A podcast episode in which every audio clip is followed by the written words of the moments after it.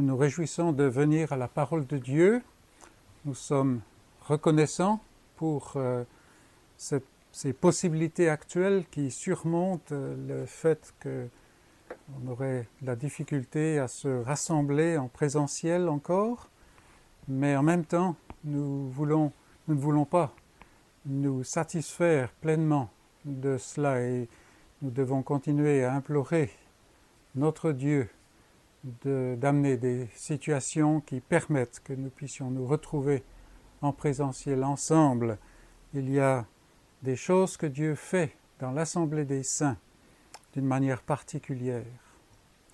Alors, aujourd'hui, nous allons commencer brièvement avec euh, Marc chapitre 8, mais comme vous le verrez, nous allons évoluer euh, à partir de ce passage. Les deux dernières semaines, nous avons examiné les soupirs de Dieu en Marc 8 en particulier, les versets 10 euh, à 21. Mais notamment, nous avons vu euh, que face à l'incrédulité invétérée des, des pharisiens, Jésus soupire profondément. Et c'est un point qui est important. Euh, Jésus est aussi affligé de voir ses chers disciples si bornés par les limites de ce monde et de cette vie, au point euh, de ne même pas tenir compte de celui qui est avec eux dans la barque. Et nous avons relevé le fait que le levain des pharisiens, si rempli d'incrédulité charnelle, est toujours en train de se répandre, transformant la présence miraculeuse du Seigneur en souci pour du pain. Et le disciple est appelé, et c'était notre conclusion la semaine dernière, le disciple est appelé à veiller et à lutter et sans cesse à marcher dans les traces que son Seigneur lui a ouvertes. Il est appelé à vivre dans la puissance de ce siècle à venir, ce qui est la vie nouvelle en Jésus-Christ par l'Esprit de Dieu.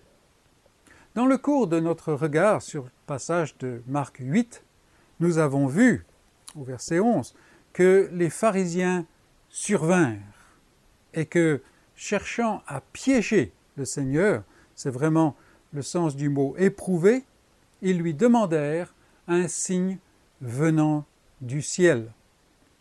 Dans son exaspération, nous avons vu que le Seigneur refuse carrément d'accéder à leur demande. Et les laissant de côté, il remonte dans la barque et il s'en va, il passe de l'autre côté de la mer, la mer de Tibériade. Et ces pensées, tout cela m'a conduit à penser qu'à plusieurs reprises, dans les récits évangéliques, nous voyons les chefs religieux, pharisiens, sadducéens, hérodiens, nous voyons ces chefs religieux venir à Jésus et souvent, pour le piéger, lui demander un signe. Et tout aussi souvent, Jésus leur répond que le seul signe qui leur sera donné est, dit-il, le signe de Jonas. Or, il est possible que la plupart d'entre nous, euh, nous comprenons que euh, ce que le Seigneur dit par cela, mais quand même, il semble que certains peuvent se poser la question qu'est-ce que c'est que ce signe de Jonas?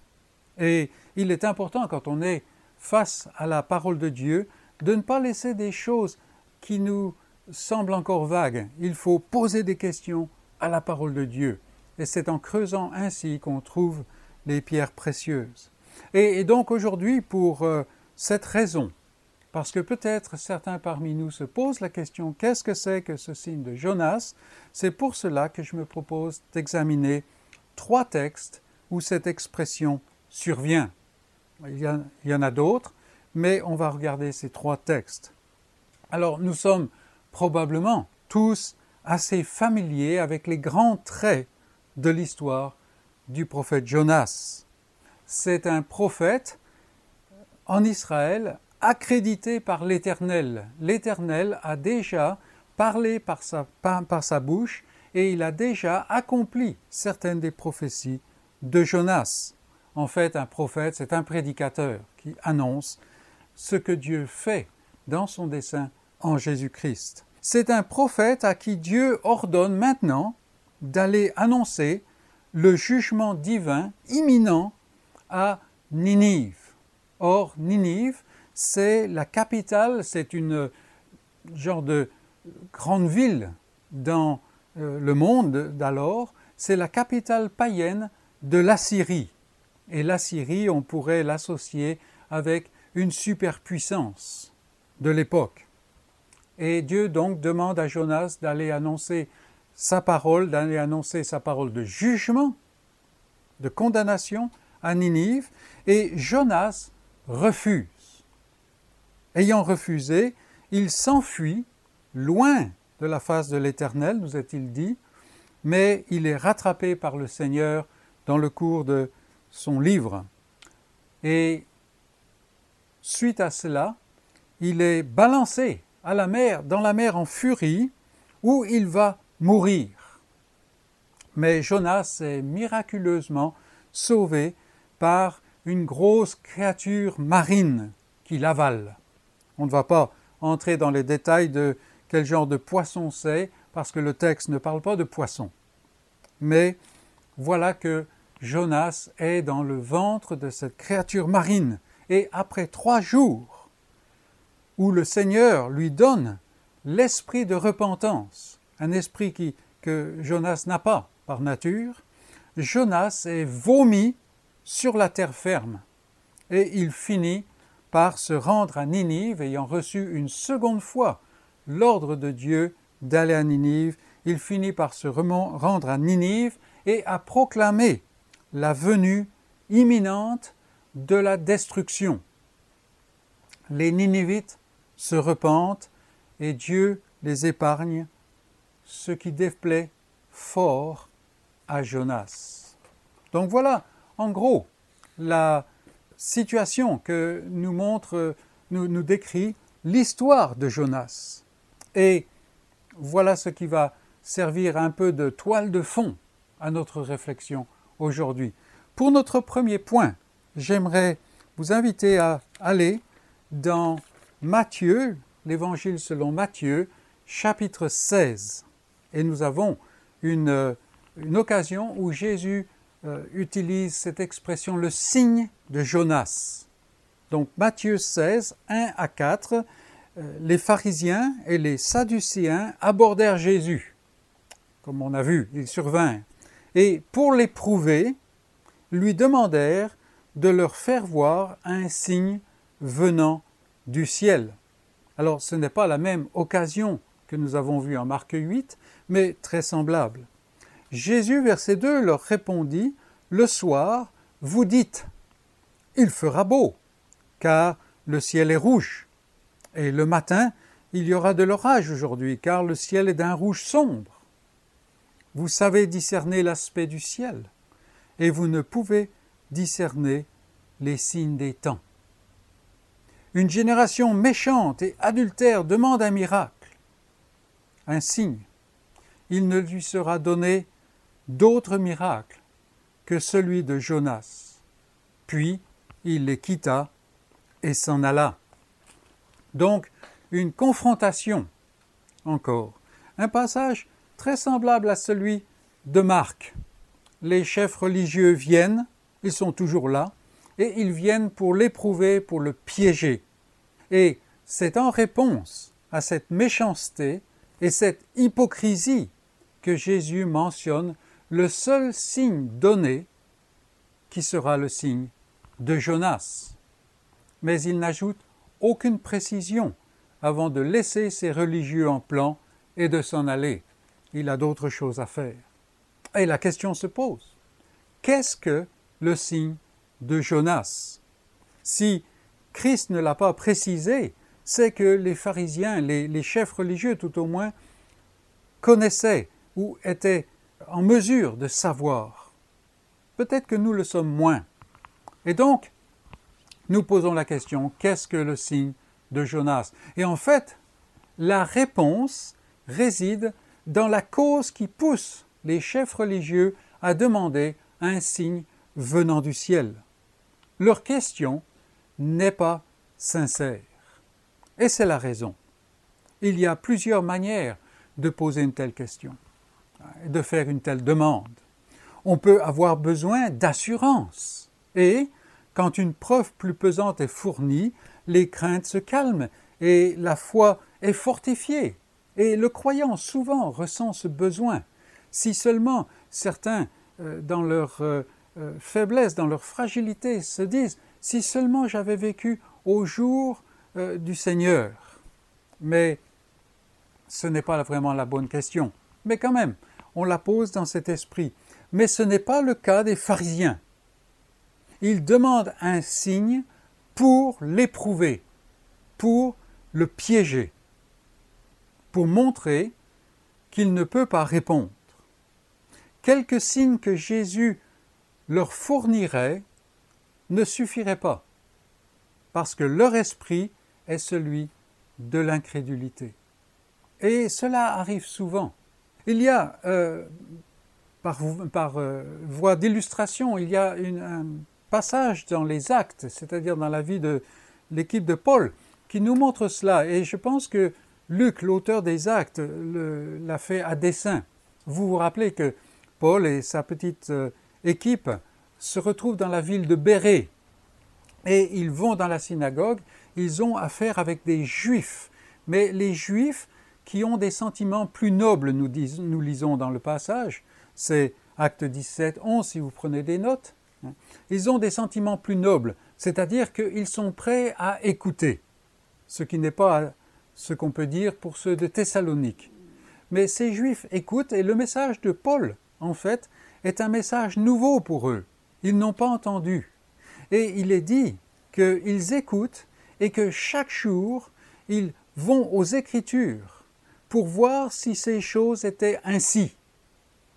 Eh bien, si on peut faire le pendant, les pharisiens, les chefs religieux, dans notre épisode là, de, de Matthieu 16, viennent à Jésus pour l'éprouver. En fait, ils viennent et posent une question à Jésus pour voir si ça n'est pas dans l'Écriture. Vous voyez l'esprit différent. En fait, Jésus peut amener n'importe quel signe, il ne va pas gagner leur cœur à la fois. Il ne va pas les ranger de son côté.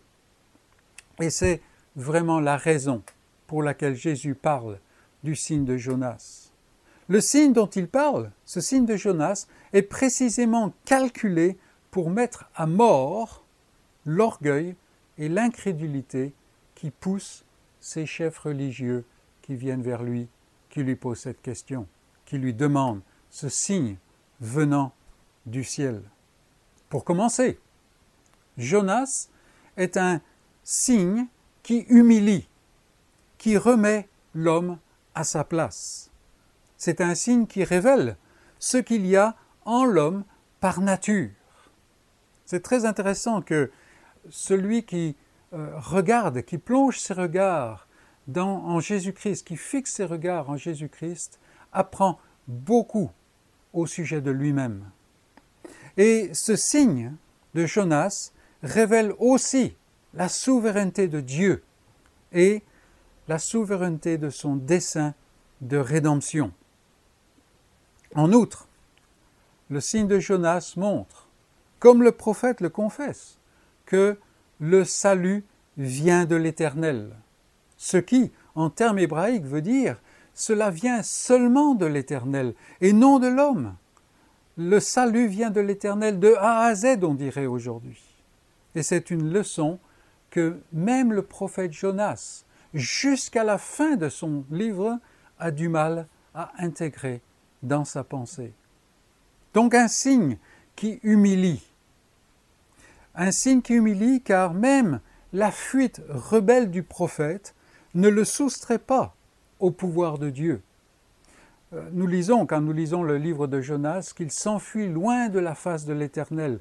Et nous pouvons un peu sourire en, voyant la futilité de cette fuite.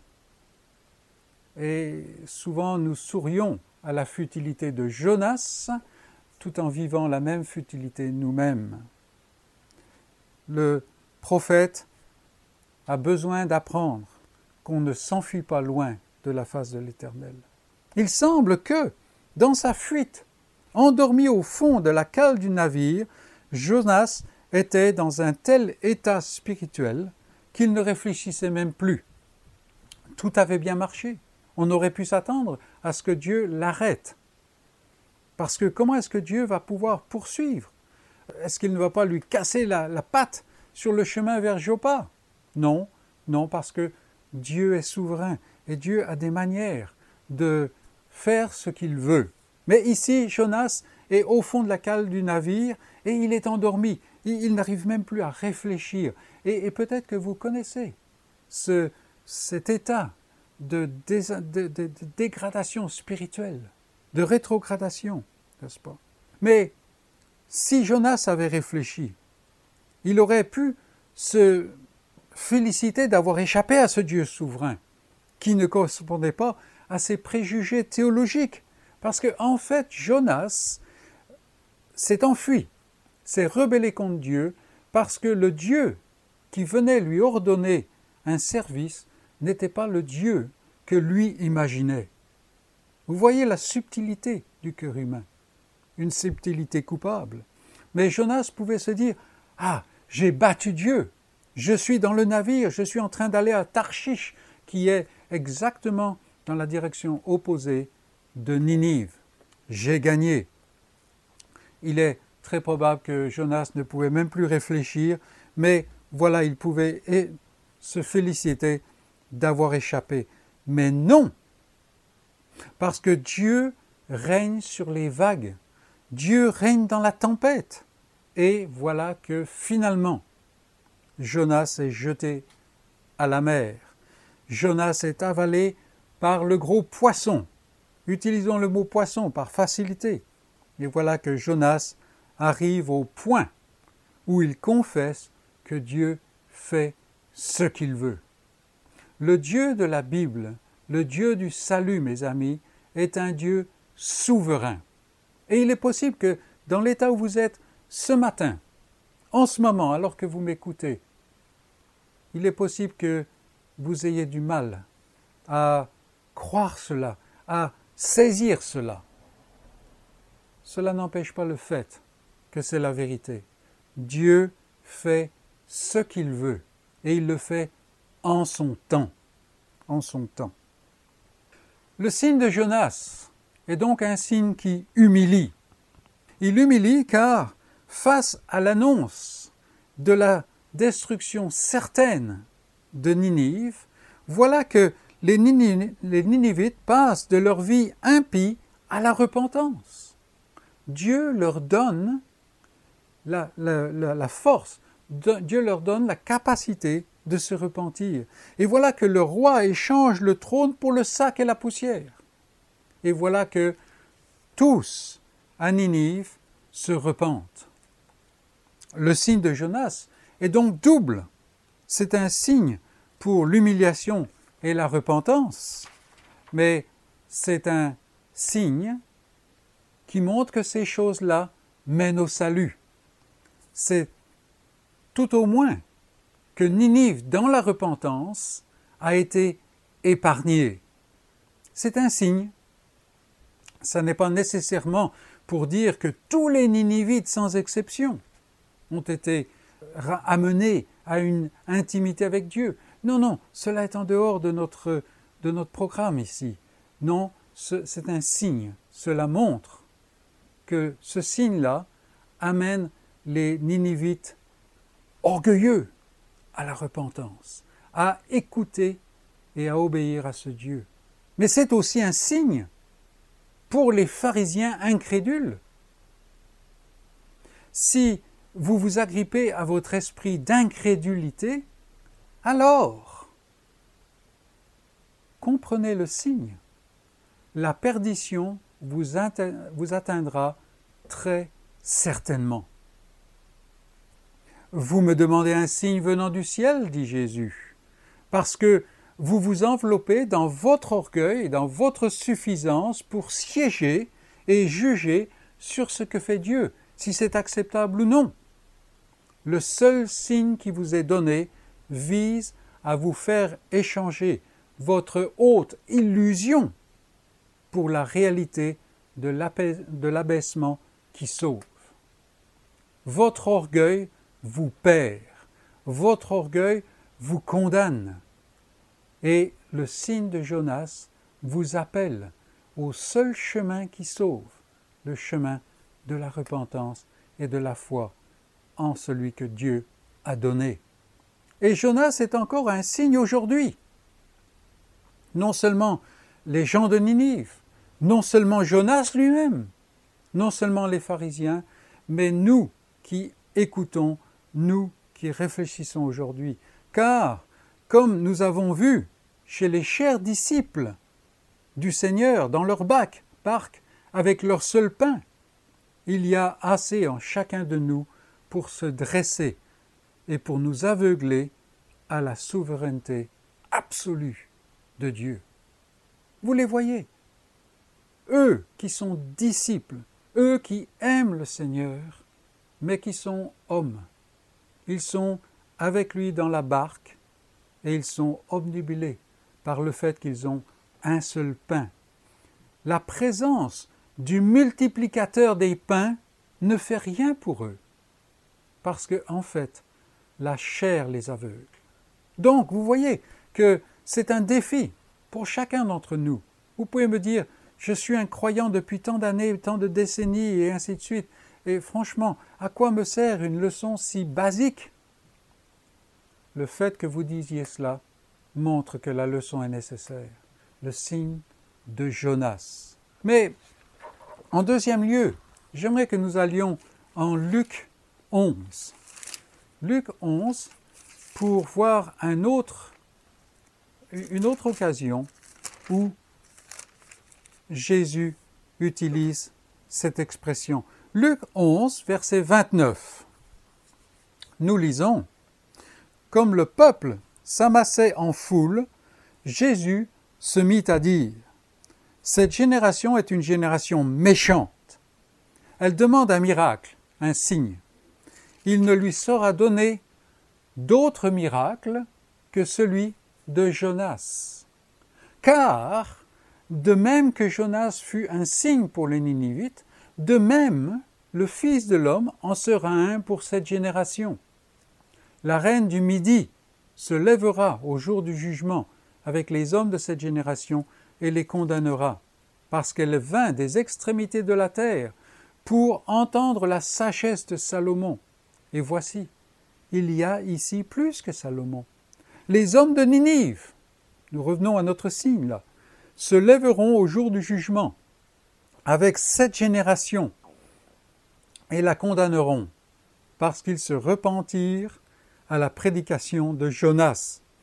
Et voici, il y a plus ici que Jonas. Le, contexte ici est un contexte particulier. Le Seigneur euh, a fait des miracles et les chefs des Juifs, encore les chefs religieux des Juifs, ont essayé d'expliquer ou ont essayé de vider les miracles qu'il a faits de leur puissance en disant qu'il euh, œuvrait selon la puissance du diable. Jésus euh, montre leur bêtise, leur stupidité en amenant un tel argument. Ensuite, il prévient ou il avertit la foule autour de lui du levain des pharisiens, de ce levain d'incrédulité. Donc, ici, en deuxième lieu, Luc 11, 29, et nous voyons un signe pour les Ninivites. Un signe pour les Ninivites. Dans ce passage, le Seigneur reprend l'idée du signe, du miracle de Jonas. Mais il ajoute que Jonas était un signe pour les Ninivites et que, pareillement, en comparaison, en parallèle, lui, le Fils de l'homme, en sera un pour, dit-il, cette génération.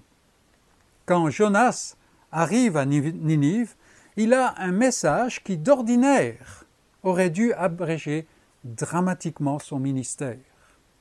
Ninive, en effet, était à la fois une capitale impie, une capitale de païens, mais surtout Ninive était réputée, à travers des passages, des, livres qui ne sont pas des livres bibliques, était réputée pour sa méchanceté et pour sa cruauté.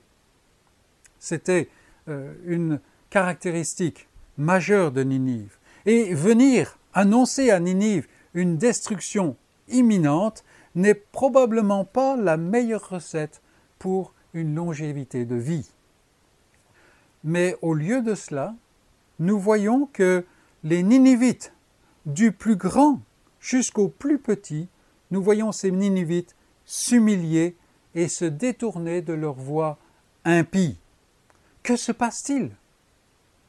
On s'attendrait à les voir en colère, mettre fin à la vie de ce prophète de malheur, tout au moins le chasser, au mieux. Mais là, les voilà qui se détournent. Que se passe-t-il? En fait, le prophète lui-même est le message. Oui, il parle de jugement de destruction, mais c'est Jonas qui parle. Et c'est cela qui est important. On ne sait pas comment les Ninivites ont appris l'histoire de Jonas. Le bateau, la tempête, la fuite, le gros poisson, et ainsi de suite. On ne sait pas. On ne sait pas. Mais il est clair qu'ils savent. Voilà le rebelle. Voilà le prophète rebelle. Voilà l'orgueilleux, celui qui sait mieux que Dieu. C'est lui qui est dans nos rues. Voici celui qui mérite la mort et effectivement celui qui a été jeté à la mort. En ce qui concerne les euh, marins dans le bateau, Jonas était mort. Et c'est probablement eux qui ont passé le récit. Mais Jonas est ici, parmi nous, bien vivant, et il a un message. Jonas est le message. Ce Dieu dont il annonce le jugement est donc, mes amis, un Dieu qui se laisse toucher. Parce que Jonas est bien vivant. C'est un Dieu qui donne la vie quand la mort est inévitable. Qui sait, disent-ils, si Dieu ne reviendra pas de sa décision Vous voyez que la présence de Jonas et le message de Jonas ensemble ouvrent toute une perspective nouvelle à ces gens-là. Parce qu'à cette époque, il n'y a aucune divinité parmi les païens qui pouvait en fait faire preuve de mensuétude.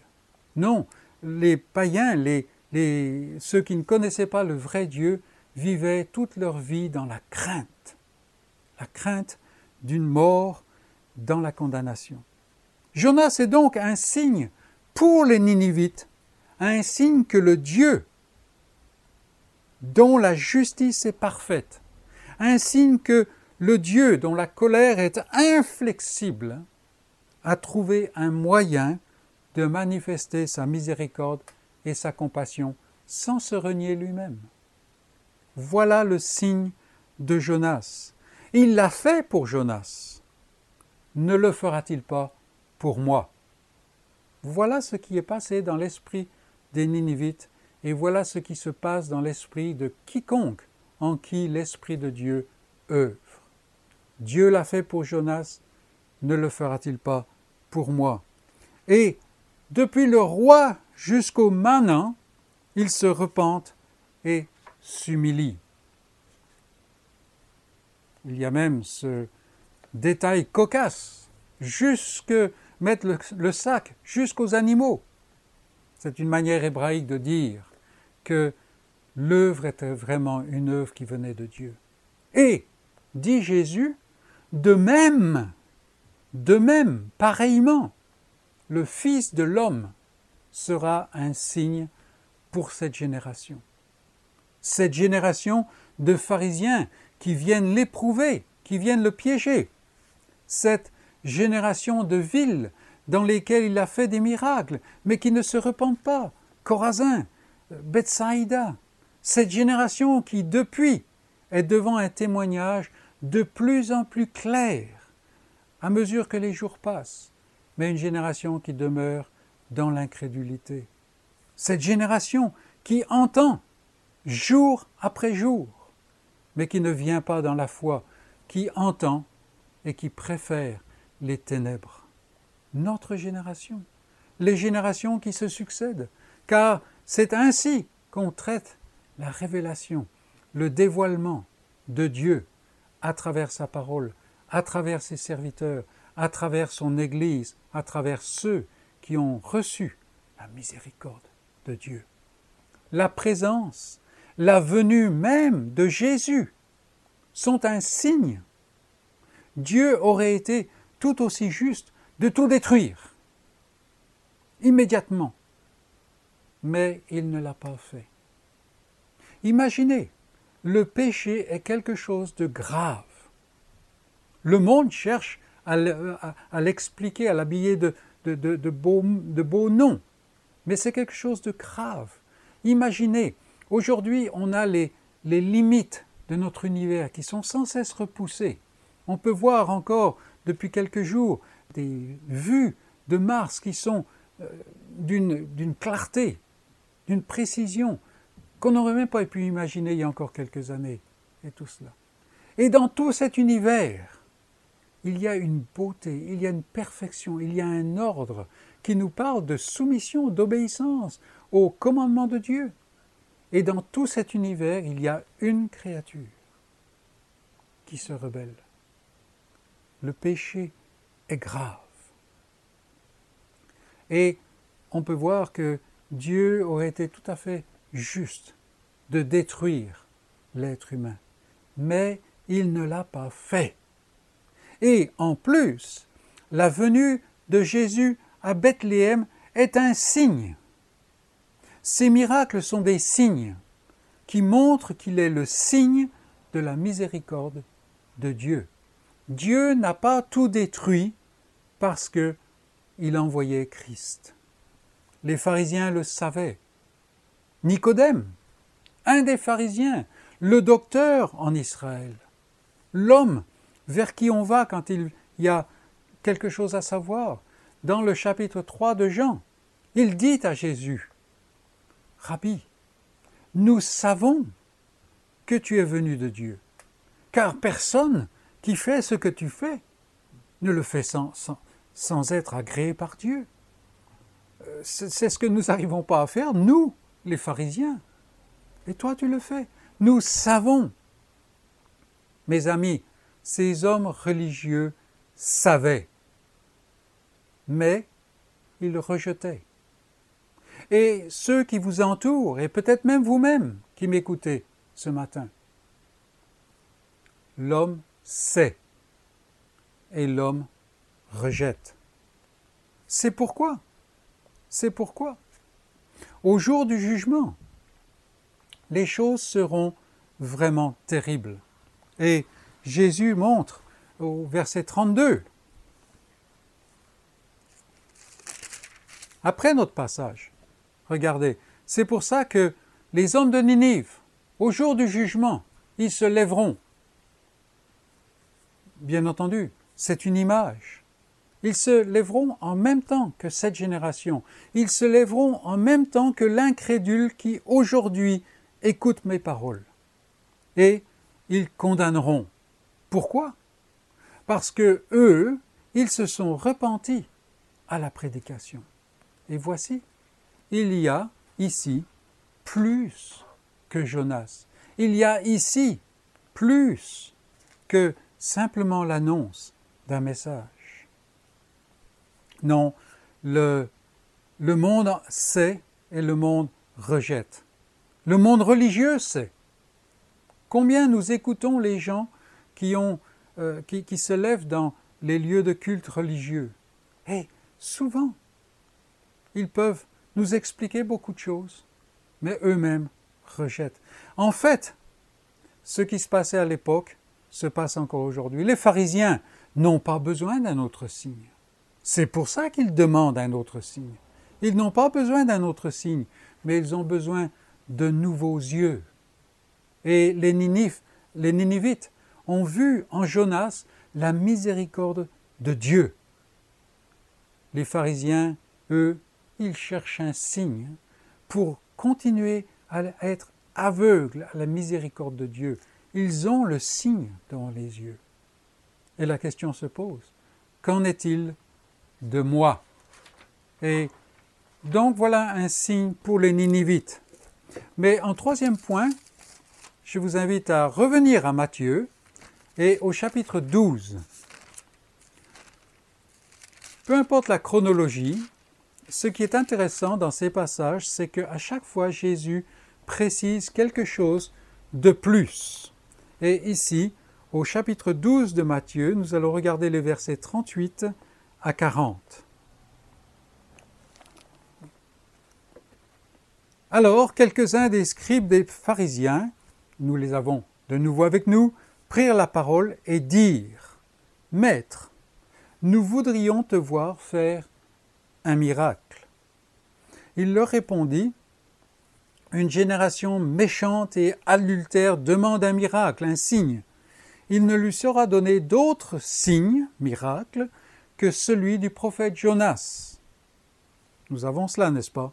Car de même que Jonas fut trois jours et trois nuits dans le ventre du grand poisson, de même le Fils de l'homme sera trois jours et trois nuits dans le sein de la terre. Les hommes de Ninive se lèveront au jour du jugement avec cette génération et la condamneront, parce qu'ils se repentirent à la prédication de Jonas. Et voici, il y a ici plus que Jonas. Donc vous voyez, encore un passage euh, très parallèle, on pourrait dire. Mais il y a quelque chose de plus ici. Et c'est pour cela que notre troisième point, nous l'intitulerons pour ce Matthieu 12, 38, 40, trois jours et trois nuits. Trois jours et trois nuits. Là, en fait, le Seigneur va plus loin. Donc un passage très parallèle au passage précédent, on retrouve le rejet implacable et vicieux des pharisiens ainsi qu'une censure catégorique par Jésus de l'esprit qui les anime. Quand vous lisez tout le passage qui entoure, vous verrez que vraiment Jésus descend, comme on dit, comme une tonne de briques sur ces pharisiens, et à juste titre, et il le fait afin de les réveiller, si il est possible, selon le dessein de Dieu. Et puis, une fois encore, il mentionne ce signe, ce miracle de Jonas. Pourquoi devons-nous nous y attarder? Eh bien, parce que Matthieu, comme je l'ai dit, donne une précision. Il indique pourquoi et comment Jonas est un signe pour les Ninivites et comment Jonas est un signe qui pointe vers le Fils de l'homme, c'est-à-dire vers le Messie, celui l'envoyé de Dieu pour accomplir le salut. De même que, de même. Le thème des trois jours et des trois nuits est déjà présent dès le début du ministère Jésus. Et je suis content que Philippe, au début de notre culte, a lu ce passage de Jean 2, parce que c'est là déjà qu'on voit que c'est très présent dans le ministère de Jésus. Vous avez, vous avez mis 46 ans pour bâtir ce temple de l'ancienne alliance. En fait, dit Jésus à ses chefs des Juifs, moi, je prendrai trois jours pour bâtir le temple de la nouvelle alliance. Donc vous voyez de quoi il parle, parce que Jean précise bien que ses disciples ont compris par la suite qu'il parlait de la résurrection de son corps. Pour Jonas, l'œuvre que Dieu avait faite pour lui et en lui était tous aussi indissociable de sa personne.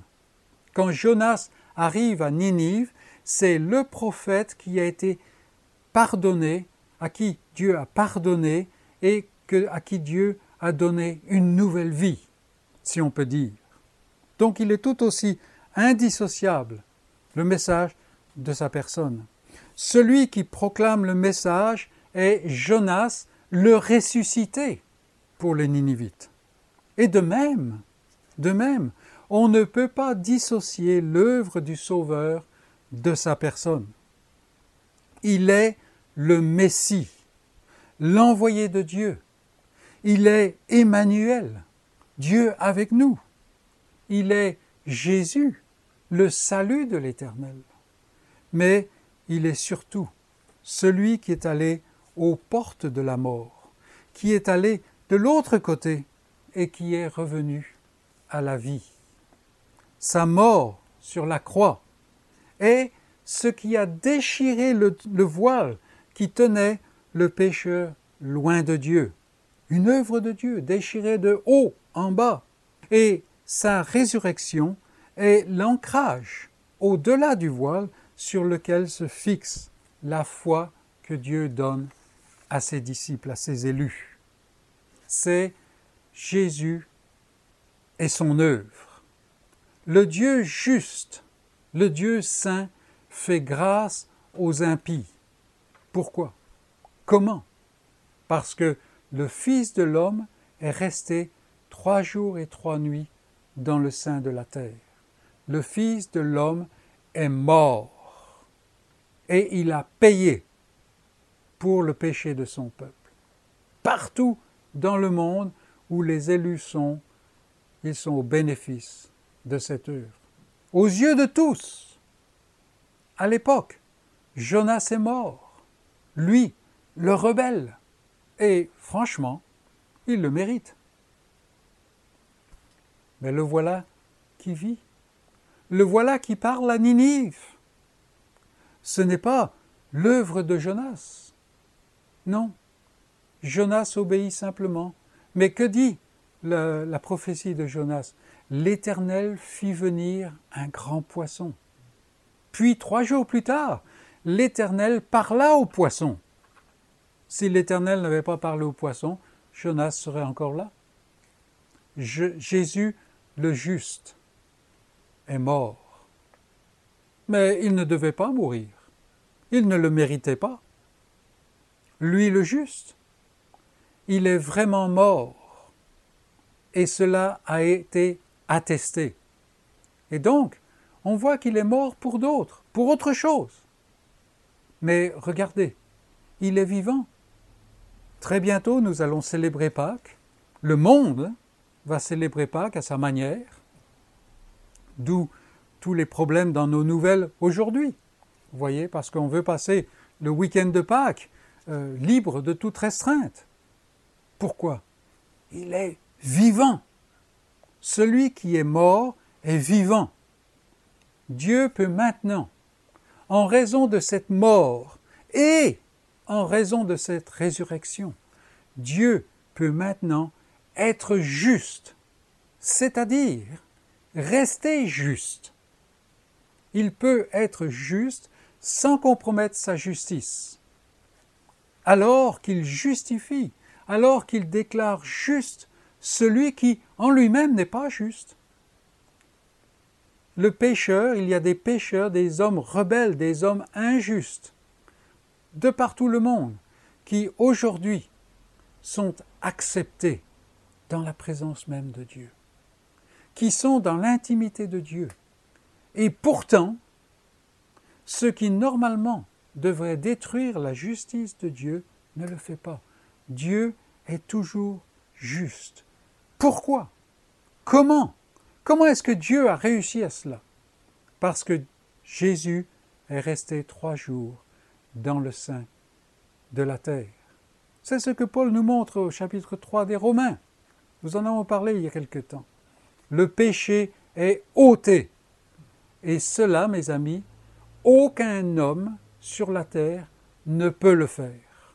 Beaucoup pensent le faire, mais ils ne cessent de faire plus d'œuvres parce que cela même ne les satisfait pas. Aucun homme ne peut le faire.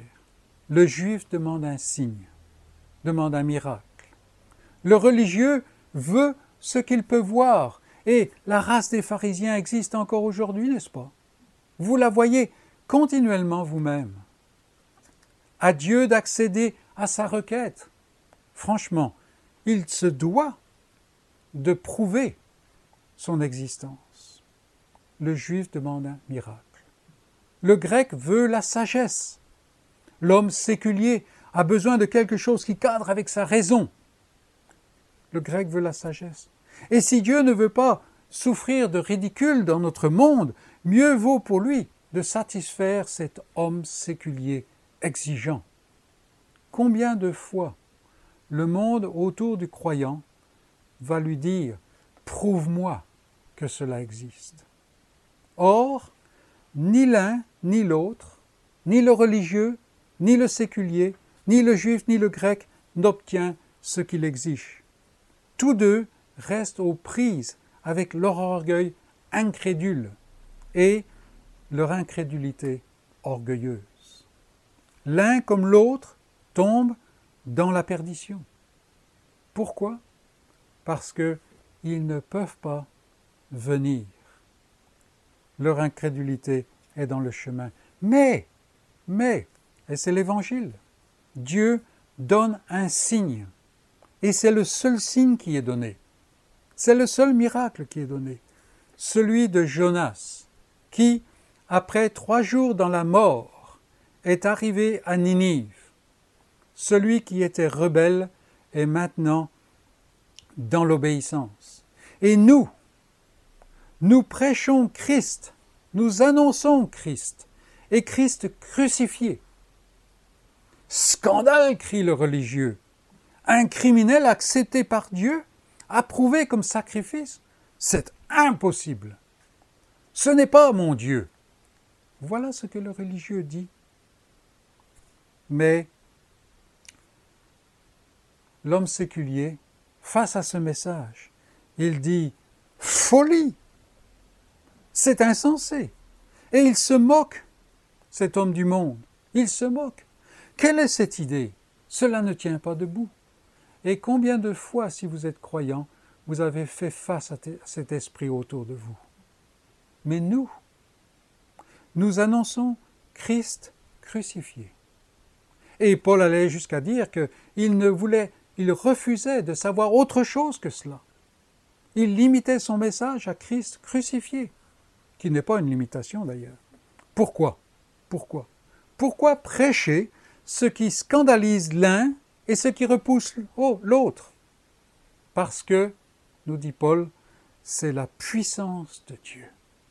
Parce que, nous dit Paul, c'est la sagesse de Dieu.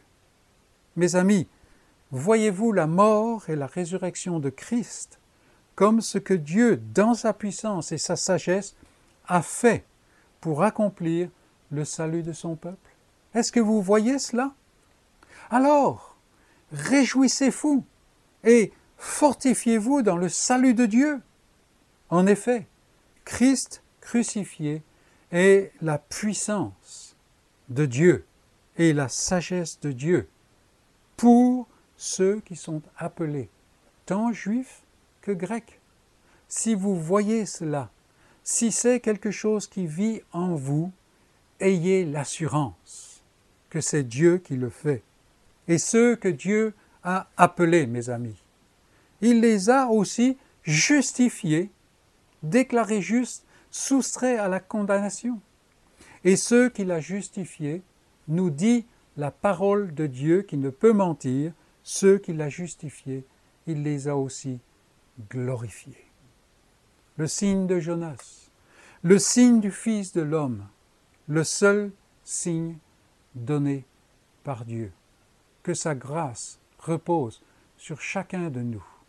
Amen.